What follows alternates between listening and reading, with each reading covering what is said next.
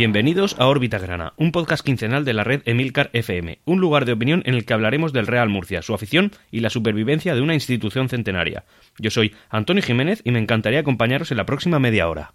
Y aquí estamos, sexta entrega del Órbita Grana, eh, un poco sobre el Real Murcia, de los pocos que, de los pocos que hay, y bueno, no, no, no muchos más eh, parece que vayan a ver. De hecho, un podcast como tal, eh, y lo tengo que decir porque es una cosa de la que podemos y debemos presumir a día de hoy, y es que un podcast en formato podcast, tal cual lo conocemos, a día de hoy que emita de una manera regular, pues somos los únicos. Así que nada, muchas gracias por, por, escucharnos y a ver si conseguimos o seguimos haciendo que este, que este proyecto siga creciendo y bueno, cada vez podamos a congregar, congregar a más personas aquí frente a, los auriculares o los altavoces y, como insisto, la ventaja que tiene el formato podcast en el aparato que os dé la gana. Hoy traemos aquí a la palestra una serie de temas en las que podemos centrarnos unos de carácter deportivo, otros que no lo son, incluso algún tema en el que hablaremos de un producto muy especial que el Real Murcia ha sacado a la venta, pero bueno, eso no, no vamos a empezar aquí a spoilear, sino que vamos a dejarlo para, para su momento. Estas, estas, dos semanas vienen cargaditas de información, sobre todo, bueno, tanto en el plano deportivo como en el plano institucional. Vamos a empezar por el, por el plano deportivo en cuanto a, mercado de fichajes y es básicamente por, por en fin, eh, conociendo la situación económica que atraviesa el Real Murcia, ya cualquier movimiento que sea de fichaje de entrada supone una novedad, no de salida, evidentemente. Mm, soltar, mm, digamos, eh, jugadores puedes hacerlo siempre que quieras, pero no contratar. Porque, como comenté en el podcast anterior, cuando tú tienes una, mantienes una serie de deudas con jugadores, que te tienen denunciado, a, ese club en concreto se le suspenden los derechos federativos y por tanto no puede fichar. Y este era el caso del Real Murcia. Y eh, estas dos semanas, eh, hace dos semanas, eh, por fin el Real Murcia llegó a un acuerdo con el último jugador al que se le debía dinero. No se le ha pagado porque a ver no hay, pero sí que se ha llegado a un acuerdo de pago y ya hemos podido empezar a, a mover este tema, ¿vale? Lo que nos hemos encontrado es que, bueno, el Real Murcia está hablando con está hablando con jugadores para su posible salida, como ser el caso de José Ruiz, y bueno, también incluso se ha hablado de una posible salida de Víctor Curto, que a día de hoy, pues bueno, Víctor Curto se puede decir que es el único, eh, bueno, no es el único delantero fiable que tenemos, serían dos, pero bueno, porque en fin, los dos tienden a lesionarse mucho, y en este caso también era el de Víctor Curto, y no, al final con Víctor Curto lo que se ha llegado es un acuerdo para poder eh, reajustar su ficha. Entiendo que la, en fin, habrán llegado, eh, le habrán bajado el sueldo, porque no creo que una persona que ya tiene cierta edad, es decir, Víctor Curto es un jugador eh, de una edad avanzada para, para seguir ejerciendo la profesión del fútbol, incluido incluso en segunda B, y nada, al final resulta que se va a quedar aunque va a tener un, ajuste de, en, el, en, su sueldo. Por otro lado, también se ha negociado con Chumbi y, eh, Chumbi pues también tiene que haber aceptado unos términos similares porque también va a seguir en el Real Murcia. Aunque en el caso de este jugador, que es uno también, insisto, de los delanteros que tenemos, además Chumbi eh, es un jugador que en el que yo tenía bastantes esperanzas porque pese a que venía de una larga lesión, fue uno de los eh, estandartes del ascenso de aquel Lorca que subió a segunda división, es decir, fue el mejor delantero del mejor equipo de la categoría hace pues tres años, quiero recordar ahora mismo. Y a día de hoy, pues vamos, no es, desgraciadamente no hay ni una sombra de lo, de lo que fue.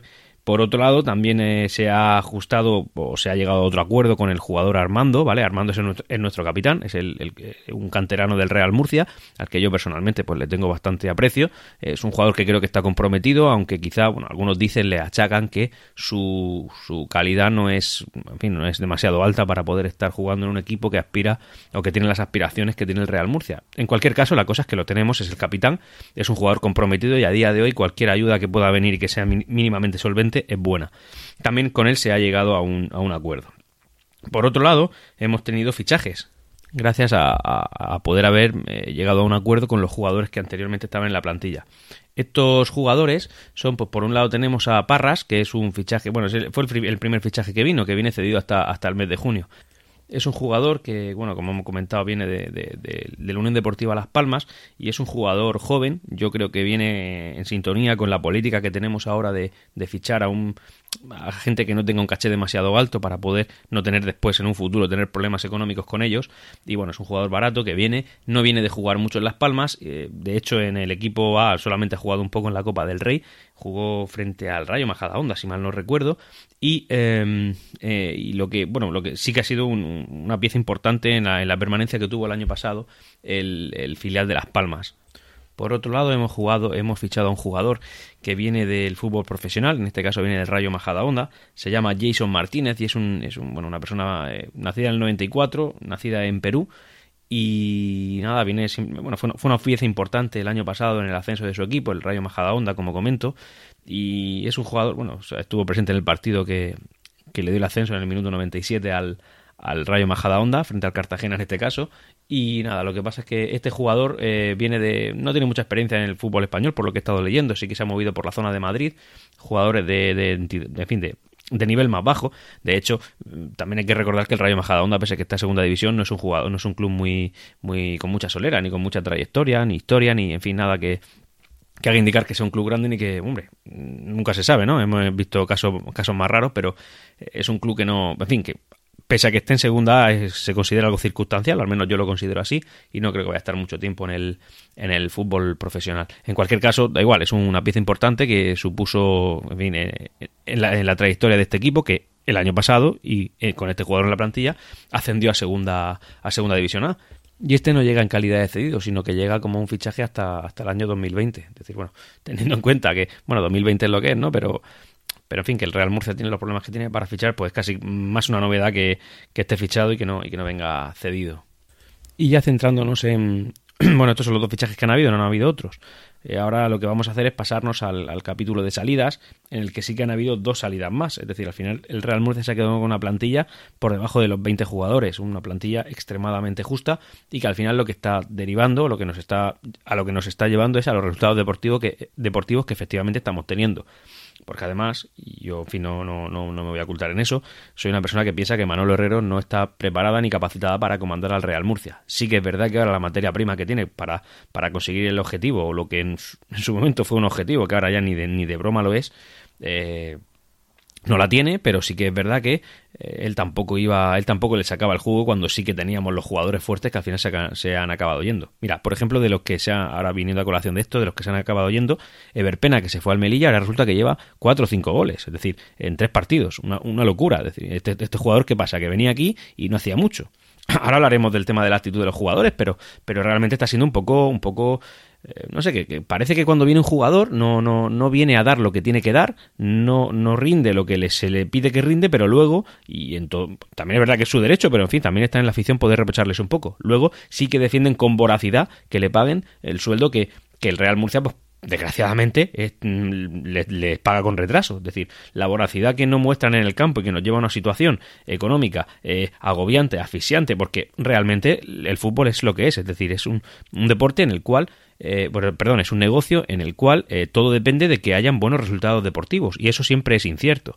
En cualquier caso, esa incertidumbre se compensa si tienes jugadores comprometidos, o bueno, no se compensa, pero sí que se mitiga con jugadores comprometidos, con jugadores que pueden dar la talla. Pues nos encontramos con este jugador en concreto, Verpena, que vino aquí, que sí, bueno, pues era uno de los abanderados de los que iba a levantar el, club y de los que nos iba a dar un nivel muy por encima del resto de rivales y resulta que aquí no hizo nada, no hizo nada. Cuando el Real Murcia se ha visto abocado a esta situación eh, hartamente desesperante, pues si lo suelta, lo suelta por, por, pura necesidad, no porque el Real Murcia quiera perder uno de los mejores activos que tenía sobre el papel en ese momento. Pero vamos, que lo suelta y resulta que en el Melilla está haciendo la, en fin, ha marcado más goles de los que había marcado el Real Murcia en todo lo que lleva de temporada. Bueno, estos son los casos que nos estamos encontrando.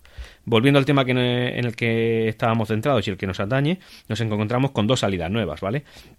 Una salida es eh, Julio Delgado. Julio Delgado ha abandonado el club, pues otro jugador que, en fin, pues que vienen con, con unas pretensiones, no con unas pretensiones, sino con unas expectativas, o levantan o generan unas expectativas muy por encima de lo que realmente han, han hecho han conseguido hacer. No dejan señal la afición, pero bueno, se va, ya está, pues vale, adiós. Y luego tenemos a Pablo Aguilera. Pablo Aguilera sí que es un caso diferente, ¿vale? Porque este jugador sí que se ha estado comprometido, ha estado aquí jugando bastante tiempo, se ha ido de una manera en la cual la afición, pues hombre, hubiera gustado que no se fuera, porque, ya, ya no solamente por la calidad deportiva, que bueno, la puede tener más o menos o en la media de la categoría, pero sí que es verdad que, Pablo Aguilera es un jugador que siempre se le ha tenido cierto cariño y cierto respeto, bastante además, y se ha ido al Conquense, se ha ido cedido al Conquense. Em, Pablo Aguilera es un jugador que al irse ha, publicado una carta de despedida, de estas que suelen hacer los, jugadores de fútbol, cuando que, la suelen además, curiosamente, hacer por Twitter haciendo capturas de pantalla a su programa de notas. Este lo ha hecho así y nada, se ha despedido de una manera pues, muy, muy cordial, muy amable, deseando lo mejor al Real Murcia y la gente pues se lo ha agradecido. Se puede encontrar por Twitter perfectamente su usuario, poned Pablo Aguilera en el buscador, lo encontraréis con cierta facilidad y nada, pues veréis las muestras de cariño que, la gente le profesa a un jugador que, que, ya no que tenga que ser profesional o que tenga unos resultados deportivos por encima de la media o que destaque o en fin lo que sea. O sea, no, la gente de fútbol, los aficionados de fútbol no odiamos por odiar. Lo digo por el caso de, de, de, Dani Aquino, que parece que sí que éramos muy haters y que madre mía lo, lo que este chaval se está buscando la vida. No, no. Es decir, si un jugador está comprometido, un jugador le, con cariño, eh, digamos, eh, o, queda bien con su afición, simplemente quedar bien, cuestión de sentido común y de educación, ¿vale? Y de, no engañar a la gente. Pablo Aguilera se ha ido de una manera, la gente, pues, oye, deseándole lo mejor, de verdad, además de corazón, yo mismo lo he hecho por, por Twitter, y, y nada, ese es el caso. Pablo Aguilera, pues se ha ido. Por otro lado, y cambiando un poco de tema, pero sin dejar de lado lo deportivo, porque al final del podcast, como siempre, hablaremos de, la trayectoria estas dos últimas semanas, eh, bueno, voy a traer aquí una, noticia que a mí me hizo bastante ilusión, y es eh, Salva Spin. ¿Quién es Salva Spin? Bueno, pues Salva Spin es un, un dibujante y un ilustrador eh, profesional murciano que, bueno, no, no, es que este señor sea un dibujante como cualquier otro, en fin, que, en fin, mucho respeto para todo el mundo, pero, pero bueno, este es especial. ¿Especial por qué? Pues especial porque trabaja en Marvel. No estoy hablando de, que trabaje para el diario Perico Los Palotes y ni, ni cualquier TVO de tirada local o incluso nacional, que ya es mucho, es decir, mucho respeto para todo el mundo, pero este pues ha tenido una trayectoria profesional muy, muy superior. Es murciano, trabaja, como digo, en Marvel, es decir, una de las compañías propiedad de Disney más importantes de la historia en cuanto a, al cómic, a películas, a, en fin, infinidad de cosas, de merchandising, imaginaros. Es un jugador que, eh, perdón, es un, es un dibujante que eh, está especializado en, en, eh, en, Deathpool. Deathpool es uno de los héroes más conocidos del universo Marvel y que además no, hace, no hace mucho sí que hizo su primera intervención como en plan no, alardeando pero sí quedando dejando claro que es murciano de hecho se puede encontrar con cierta facilidad una ilustración en la cual se puede ver a Deathpool es decir un superhéroe de Marvel eh, digamos que saltando por la plaza del Cardenal Belluga de Murcia, con la, Cardenal, con la Catedral de Murcia eh, de fondo, y se pueden ver ciertos personajes de la actualidad murciana, y Deadpool sujeto a un pastel de carne, que es una comida típica de Murcia, a la cual te recomiendo si no eres de aquí, raro será que estés escuchando este podcast y no seas de aquí, pero bueno, si no es así, que lo pruebes encarecidamente, es decir, mm, muy rico, no, no me voy a poner a definirlo, pastel de carne murciano, podéis buscarlo. Una vez, eh, como anécdota, decir que estuve paseando por Valencia, pasé a una pastelería y me lo encontré y ponía que era una empanadilla murciana. Digo, madre mía, qué, alejados están de la realidad. Bueno, la cosa es que se lo dije a la, a la dependienta, pero vamos, me miró con cara de ¿y tú qué me estás contando, tío? ¿Lo compras o no lo compras? Bueno, venga, un saludo, hasta luego. Bueno, la cosa es que a Salva Spini hizo no hace mucho o bueno, el Real Murcia hizo saber que Salva Spini iba a hacer un diseño para, para el club, eh, para poder vender eh, pues, camisetas, ¿vale? Con, con, el objetivo de conseguir un rendimiento económico y donarlos al club. Es decir, todo lo que se. Em, todo lo que se recaude con la venta de esas camisetas y sudaderas, ¿vale? Camisetas y sudaderas estampadas todas ellas con este con este dibujo de, Salva Spin, eh, bueno, pues irían a favor del Real Murcia. Y la cosa es que por a través de redes sociales, concretamente por Instagram, tanto en la cuenta del Real Murcia como la de Salva Spin, eh, lo que hicieron es que él empezaba a dibujar, imagino que un, boceto, ¿vale? Lo, no, imagino no, era un boceto o unas ideas, pinceladas generales de lo que iba a ser el dibujo y entonces él iba preguntando a través de, ese directo que hizo en Instagram que cómo lo queríamos. Y entonces él dio unas pautas sobre, oye, pues ya había pensado esto, había pensado lo otro, y después hacía preguntas. Por ejemplo, al final, em, bueno, voy a decir lo que es el dibujo al final y lo que la gente pudo estar decidiendo. El dibujo es como una especie de Superman, ¿vale? Que no es del mundo Marvel, sería del mundo DC, pero bueno, en cualquier caso es irrelevante. Es como una persona que está así como muy erguida, mirando para así al horizonte y tal, y con una capa insisto, se parece mucho a Superman. En, el, vez de llevar la S de Superman en el escudo, es decir, en el centro del pecho, lo que lleva es el escudo del Real Murcia. Y lleva eh, a, un lado un balón de fútbol, o sea, en una mano sujeta un balón de fútbol y con la otra mano sujeta una corona de, de, de rey, es decir, de rey haciendo referencia y clara alusión a que el Real Murcia es el rey de ese, bueno, o al menos comúnmente se conoce y más localmente también eh, como el rey de segunda división, porque es el club, como ya comenté en alguna ocasión, eh, que más temporadas ha militado en la segunda división del fútbol español y también el que más veces ha quedado campeón en esa categoría. La cosa es que mientras estaba haciendo ese dibujo, él eh, cogía y preguntaba, oye, yo había pensado que ponerle la corona en la mano derecha. ¿A vosotros, vosotros qué creéis? Entonces, pues la gente votaba. Yo concretamente voté que la corona debía estar ahí. Y nada, al final son muy bonitos, la, tienen un precio bastante asequible, si mal no recuerdo era la camiseta 10 euros y la sudadera 15. y podías comprarlas y oye, pues son muy bonitas y además un regalo muy bonito para poder entregar. Yo personalmente me las voy a comprar conforme, conforme vaya a la tienda del Real Murcia en el próximo partido. Por otro lado, ya que estamos hablando un poco de, bueno, esto no deja de ser un tema de imagen del Real Murcia, también deciros que, bueno, un, conocido conocido murcianista, al menos los que estamos muy metidos en el mundillo, que es José Luis, José, José Luis de la Rocha, eh, y es un conocido coleccionista de camisetas históricas del Real Murcia.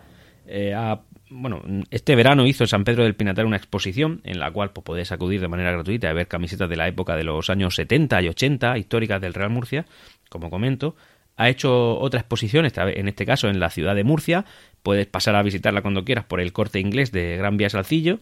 Y nada, cuando queráis que podéis ver eso, además es muy curioso de ver. Yo, yo sí que me he podido pasar y te encuentras camisetas, pero además es que estas camisetas lo que tienen no es que son no se han comprado y, expuesto, sino que son camisetas que han sido usadas eh, por jugadores de Real Murcia en partido oficial no hay ninguna que no lo haya hecho. Te puedes encontrar camisetas, pues, en fin, con ciertas curiosidades. Incluso, por ejemplo, cuando esta temporada se presentaron las camisetas que actualmente luce el Real Murcia en, temporada, que además eran, eran un poco diferentes y además llamó la atención porque no eran totalmente granas o con algún detalle blanco, como siempre suelen ser, sino que en este caso te encontrabas con camisetas con las mangas totalmente blancas. En esta exposición podéis ver, bueno, y se dijo en su momento que no era muy en fin, que nunca antes había pasado. Bueno, pues viendo esta posición podéis comprobar que sí que hay una camiseta de los años 80 en la cual el Real Murcia lucía con, con camisetas, lucía con las mangas blancas. Por lo que, en fin, es curioso de ver, a mí me gusta mucho y os la recomiendo, os la recomiendo encarecidamente. También os recomiendo que sigáis el Twitter de, de José Luis, que es José José Luis 132 es decir, eh, en Twitter, lógicamente, todo, casi, todo, casi todos los movimientos en redes sociales del Real Murcia se van a producir en Twitter, salvo alguna cosa que pueda haber intervenido algún tercero, que en ese caso pues sí que mirarán, como el caso de Salva Spin, que Salva Spin pues, trabaja más con Instagram, pues en Instagram se hizo. La cosa es que, eh, como digo, ya te digo, eh, arroba José, José Luis 132. Entrad y echadle un vistazo porque, porque merece la pena, ¿eh? Ahora vamos a pasar a una información un poco más societaria, un poco más densa sobre el tema de, bueno, sobre todo viene a colación con el tema de que ahora tenemos 17.000 millones de accionistas, somos muchos accionistas. Y la cosa es que el, día 2, se, el, día 2 de febrero, se celebró la Junta General eh, Extraordinaria del Real Murcia, en la cual, pues bueno, como comenté en el podcast anterior, se hablaba del tema de la renovación de, de los cargos directivos, etcétera, etcétera. Eh, de ahí se extrajo, bueno, ese día sábado, ese sábado no se, no se consiguió el quórum necesario para poder llevar a cabo la votación, que era del 50% al menos, por tanto se tuvo que posponer un día y el domingo, día 3, sí que se pudo hacer y nada, pues todo salió aprobado con el 100% de votos, como era lógico, porque para empezar, la gente piensa que la directiva que está actualmente es la que debe estar, no otra diferente, sino esta en concreto, que está formada por murcianistas. Y por otro lado, también es verdad que mucha de la gente que fue allí no eran, yo que sé, inversores profesionales que se dedicaban a intentar tomar decisiones, sino que realmente, y esto es así, mucha gente era pues, pequeños accionistas, como lo puedo ser yo, que vas por, por la curiosidad de poder ver qué es eso, cómo va eso, el ambiente murcianista. Pues, hombre, pues, no, no voy a compararlo con un partido de fútbol, no miento, sí lo voy a comparar con un partido de fútbol, pero básicamente era eso, era un espectáculo espectáculo. Al final, pues salió lo que tenía que salir. De ahí pudimos, pudimos sacar varias eh, eh, curiosidades. Por ejemplo, eh, fueron accionistas del extranjero, no residentes en Murcia, sino que vinieron a ella y bueno, se echaron una foto muy, muy graciosa a ella, porque son gente que ya ves tú qué arraigo pueden tener con, con la ciudad de Murcia, con la región de Murcia, con el Real Murcia. Simplemente son accionistas que a raíz de esta ampliación de capital y la publicidad que se ha dado, pues eh, compraron acciones y, oye, la gente se va sintiendo murcianista. De hecho, por Twitter también puedes encontrar a, un chaval, un chaval de no más de 11 años, en el cual, pues, eh, de repente, a raíz de esta compra de acciones, pues, es como que se siente muy identificado con el Real Murcia y está subiendo fotos de que es muy del Real Murcia y tal, cosa que llama la atención, no, no, no podemos obviarlo y incluso al que el, al Real Murcia le ha enviado una camiseta de regalo y en no sé si en agradecimiento pero sí como un detalle de oye que es un chaval que de repente siente bueno volviendo al tema la cosa es que se hicieron las fotos estas de las fotos Hubieron varios encontronazos, ¿vale? Y uno, por ejemplo, fue el que tuvo eh, eh, Francisco Tornel con, con Mauricio García de la Vega, porque por lo visto, según cuentan los diarios, Francisco eh, estaba Mauricio García La Vega, él, tanto el sábado como el domingo fue sabiendo, aún sabiendo que no iba a poder entrar, porque no lo iban a dejar.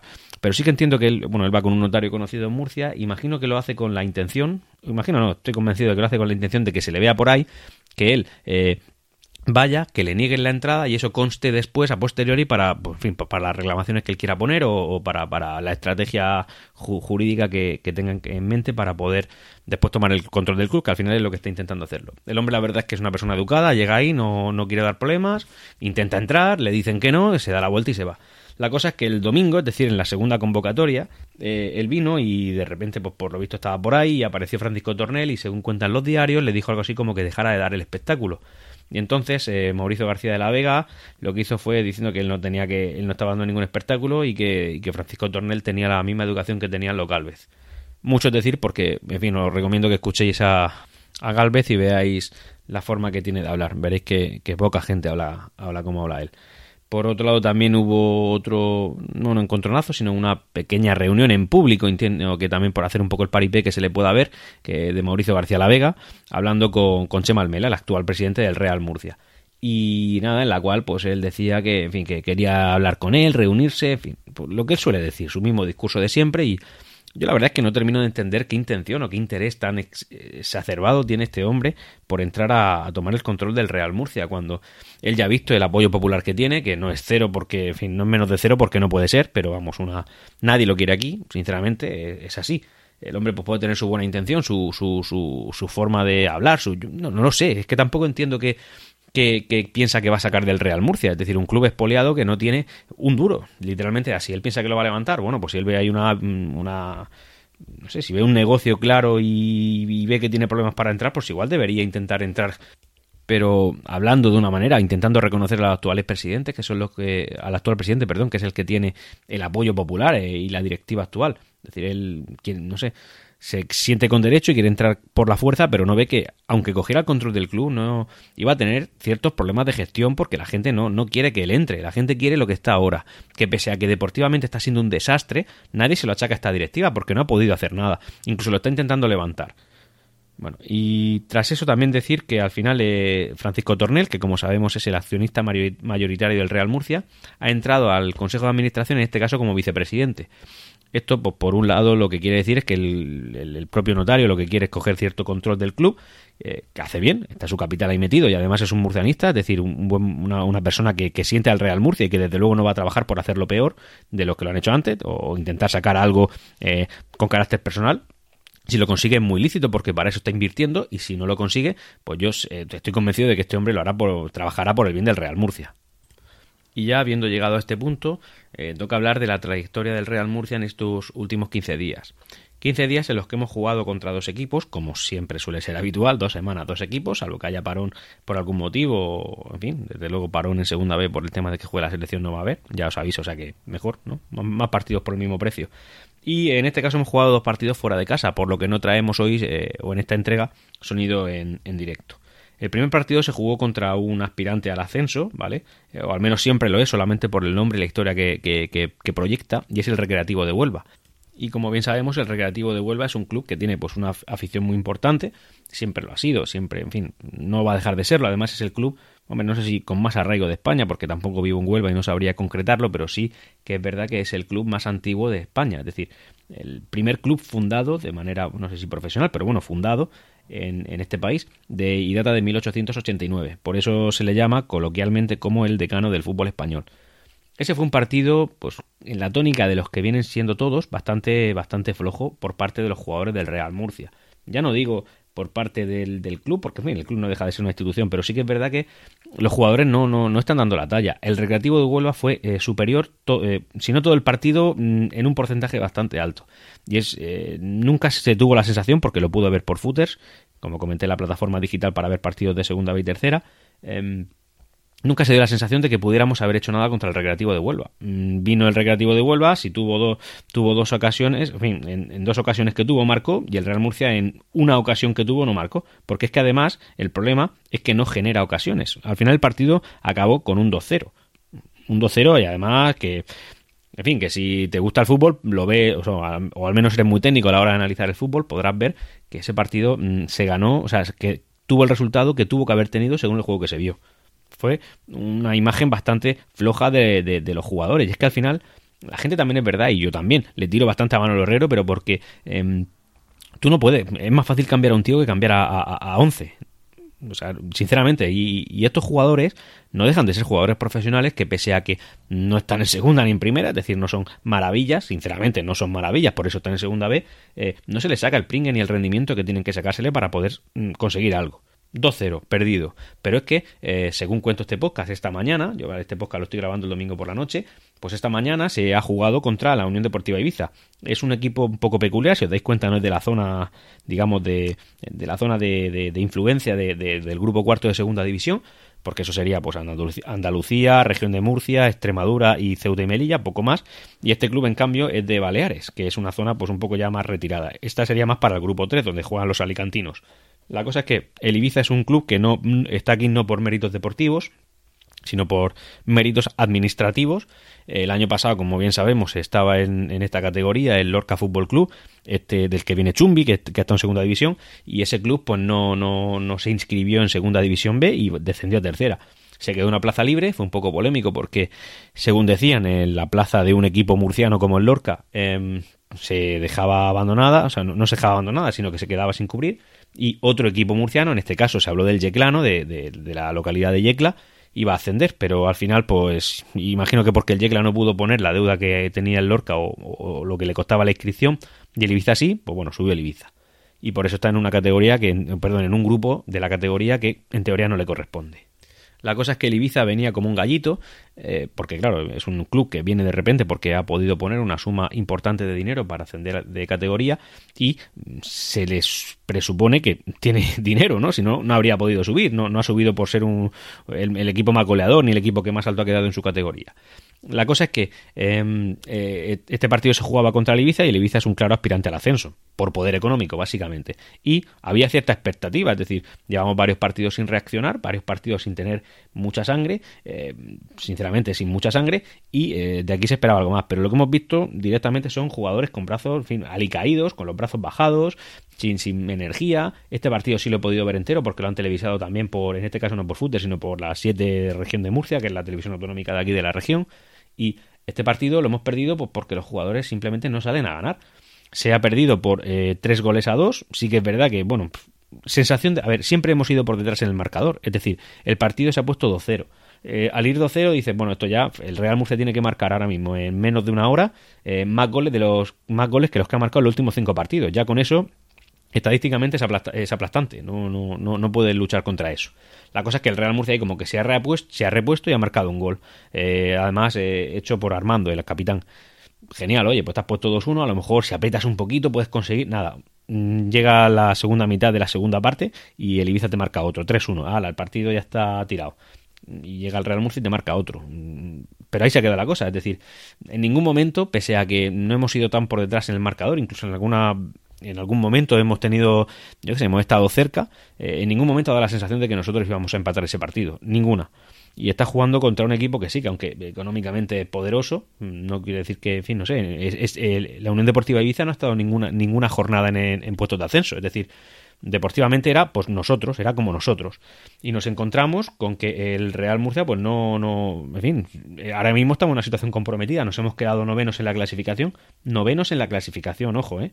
Estamos con 35 puntos a, a 10 puntos del primero que, o sea, del último que, que, tendría derecho a jugar el playoff de ascenso, que sería Lucas Murcia. Lucas Murcia lo han goleado 1 a 5 y ha bajado uno, ha bajado dos puestos se encuentra en cuarto puesto nosotros en noveno puesto, ¿vale? Entre nosotros y el ascenso nos encontramos con el Badajoz, el Linense, el Ibiza y el Recreativo de Huelva. Nosotros hemos bajado de una manera espectacular a 10 puntos, insisto, 10 puntos del playoff. Pero eh, nos encontramos a 11, a 11 del descenso. Bueno, pues es que al final es, horrible. De hecho, si yo pongo aquí un programa que os recomiendo para los móviles para poder seguir las clasificaciones, eh, tengo un, programa que se llama Mis Marcadores y lo que me permite es acceder a la clasificación de los equipos según los últimos partidos jugados, ¿vale? Yo lo pongo en eh, los últimos cinco, es decir, cómo sería la clasificación en caso de que eh, lleváramos cinco jornadas y esas cinco jornadas hubieran sido las cinco inmediatamente anteriores a esta. Y nos encontramos con que Real Murcia sería el equipo número 13 el equipo número 13. No estamos hablando de, de, tonterías. Es decir, 13 está rozando el, el, play out, que el play out es el puesto que está justo por encima de los de descenso directo y lo que te da derecho es a jugar un partido contra otro de tercera para ver quién se queda en la categoría, si ese de tercera asciende y tú desciendes o si tú mantienes tu puesto. La cosa es que Así estamos. Eh, deportivamente estamos hechos un solar. No, no tenemos visos o, perspectivas de que esto vaya a mejorar, salvo que eh, alguien pueda eh, darle la vuelta a esto. Y desde luego ese no tiene pinta de ser Manuel Herrero. Manuel Herrero es un entrenador que ya se le ha acusado varias veces de decir, bueno, acusado, es decir, la gente tiene la opinión de que es un es, extremadamente conservador, que no, que no, que no sale a ganar, sale a, no sé, pues a lo mejor sí que es verdad que el año pasado en el Melilla lo hizo medio bien, pero que a lo mejor tiene una plantilla mucho más potente de la que realmente, eh, de la que, de lo que realmente eh, sacó. No sé si me estoy explicando bien, que que tú tienes una plantilla que a lo mejor eh, de, manera dirigida por un entrenador normalito puedes conseguir un, no sé un tercer puesto pues con Manuel Herrero consigue un cuarto. O con una plantilla que como la del Real Murcia ahora mismo que está para un puesto no sé está por vamos desde luego no entraríamos en playoff. Bueno pues estamos todavía ahí ya mirando de reojo el tema del descenso. Que no va a suceder pero es que la trayectoria es tan mala tan mala que la cosa, pues a mí me hace, yo soy pesimista por naturaleza en, el ámbito deportivo, entonces pues a mí me da por mirar de reojo esa zona. Sí que es verdad que ya tenemos algo ganado, porque en un principio pues la, temporada no se ha hecho tan mal como para descender, y también es verdad que la segunda vez es una categoría en la que la diferencia entre el mejor club de esa categoría y el peor suele ser abismal, es decir, entre el Cartagena, que es el primero actualmente, y el último que puede ser un filial, pues a lo mejor de cada 100 partidos que jueguen, en 99 va a ganar el Cartagena. En una categoría más igualada eso no pasaría así. Y nada, dicho esto, creo que hemos llegado al final de la, de la sexta entrega ya de Órbita Grana. Eh, vuelvo a agradecerte enormemente que estés ahí escuchando. Te pido que recomiendes el podcast si consideras que, es digno de tu, de tu, recomendación. Y nos vemos en la próxima entrega de, de Órbita Grana. Gracias por haber escuchado este capítulo de Órbita Grana. Tenéis los métodos de contacto en elmilcar.fm barra Órbita Grana. No olvidéis poner vuestro comentario, saludos y siempre Real Murcia.